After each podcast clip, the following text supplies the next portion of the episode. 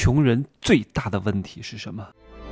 打造超能个体，拥有超量财富，帮助一百万青年人提高财富竞争力。Hello，大家好，我是真奇学长，现在是二十一点五十四分哈。哎呀，还有九天就要出差了，从十一号要出差到二十四号，这二十四号我要去佛山、广州、深圳、澳门、杭州、嘉兴、重庆和，然后再回到成都。所以我在这之前要把很多系统性的搭建的工作给他做好。那在路上，很多人请我吃饭要谈事儿啊，做招商会啊，然后还要去讲课啊，哇，然后带团队啊，参加年会啊。哇，真的是，然后参加那个什么连山义的新春春明会，哇，天呐！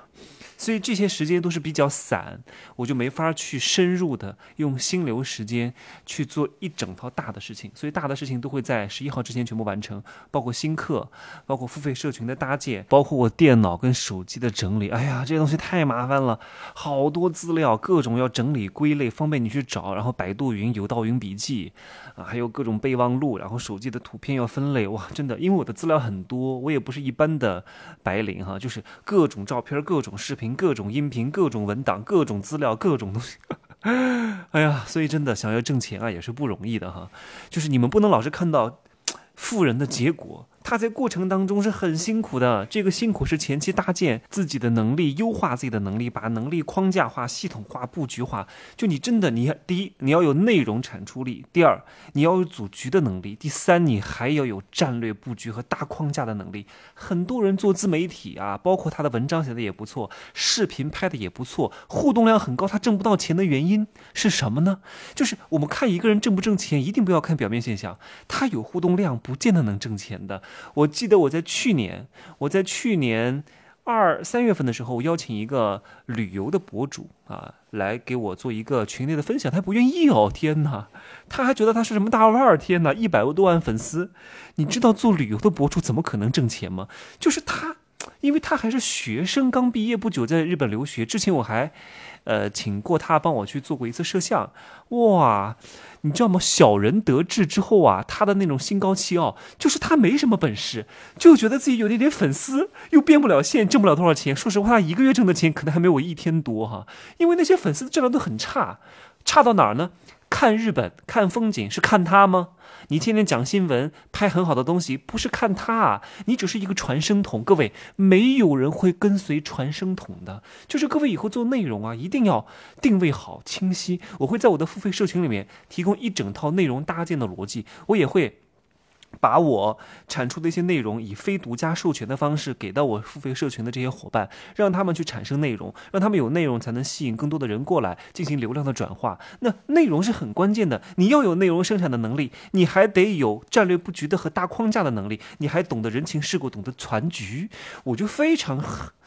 适合攒局，但是我的这个攒局并不是搞饭局哈，就线下的觥筹交错我是不擅长的，我就很喜欢大平台、大圈子，让大家在这这个圈子里边一块来挣钱，就跟富人玩啊，不带穷人玩，让富人在一块越来越有钱，所以我这个付费社群的价格。定在了七千七百七十七块钱，就是我知道能够付得起七千七百七十七块钱的这个人一定不差钱，一定是月收入大几万的，他才愿意花将近一万块钱进入一个社群。我今儿在朋友圈发，他们都很难置信啊，真的吗？还有人花这么多钱？我说贫穷限制了你的想象。我说还我说还有两万块钱一年的社群呢，所以就有一个人过来问我说啊，真奇学长，你那儿能不能给我介绍一个工作机会？我说我没工作机会介绍。给你哈，他说你能不能带我发财？我怎么样才能够赚钱？我说我没法回答你。我说你们怎么觉得赚钱通过我讲几句话就能挣钱呢？这是谁告诉你们的思维？而且你这个问题就这一句话，我根本就不知道你具体的情况就能带你挣钱啊！哇，两句话就能挣钱啊！你真的想的太简单了。我说我帮不了你哈。他说那我去跟你学习。我说你不要来跟我学习，跟我学习是要花钱的，而且你都三十岁了，难道你才意识到？这个工作没有前途吗？我相信你二十多岁的时候就意识到了，只不过那个时候你不愿意去面对，你一直在拖。就像很多人为什么上研究生，就是因为他们不想面对社会，总是要拖一拖。哎呀，美其名曰，穷人太爱给自己找借口了。我要去镀个金。啊，工作不顺利，我要去考个研，考个研，好好的把学历弄一弄。你找不到工作跟学历有什么关系啊？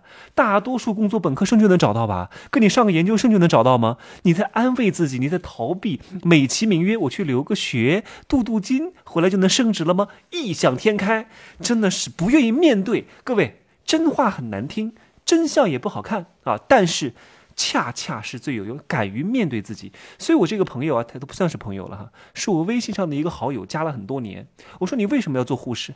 他说也不能怪我呀，你看不能怪我，为什么？因为父母逼我的。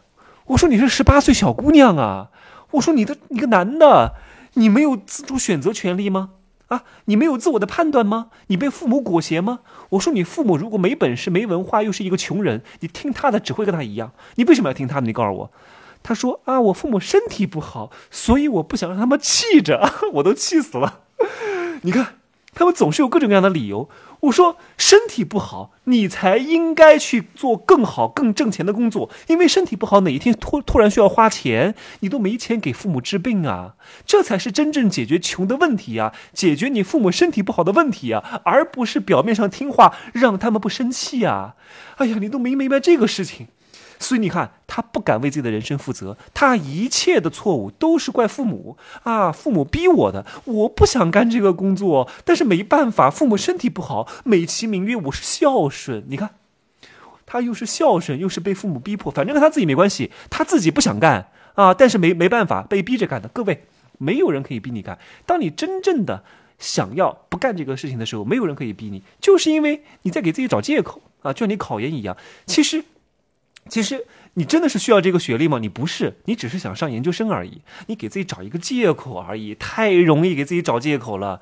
只为成功找方法，你看这个太鸡血了哈！只为成功找方法，不为失败找借口。所以你们意识到了吗？穷人最大的问题在哪儿呢？就是在他们非常小的时候，他们怪自己的父母争气啊！我父母没本事啊！我父母太挫了，哎呀！我怎么投胎到这个家庭？说实话，以前我也有哈。然后等他们长大了呢，等他们自己做了父母的时候啊，他们又开始怎么讲？他们又开始怪自己的孩子啊！哎呀，我们家孩子太不争气了，你怎么不好好学习呢？啊，你说这样的人奇怪吧？你自己都不会飞，你就指望生个蛋？让孩子使劲飞吗？你自己就是一条虫，你指望你的孩子有出息吗？你要身教大于言传呐！你别让他讲啊！天天逼孩子写作业的父母，说实话哈，你自己吃喝嫖赌，天天逼孩子写作业，你就是垃圾父母。真的，我讲话不客气，就是这样的呀。你凭什么去教孩子这个认真学习呢？你在那干嘛？打麻将？哎，你去学习吧，看书吧。其实你是不想跟他玩，你是不想花时间陪他，美其名曰你去好好学习吧。啊，我你去认真。学习吧，你不要当坏孩子。你当了一个好父母了吗？你都没有，对不对？哎呀，所以这个世界神奇的是什么？就是穷人的父母跟穷人的孩子，他们一生一生一世三生三世都在循环这个过程。反正错都是别人的错啊，永远都是父母的错，孩子的错，唯一没错的就是他自己。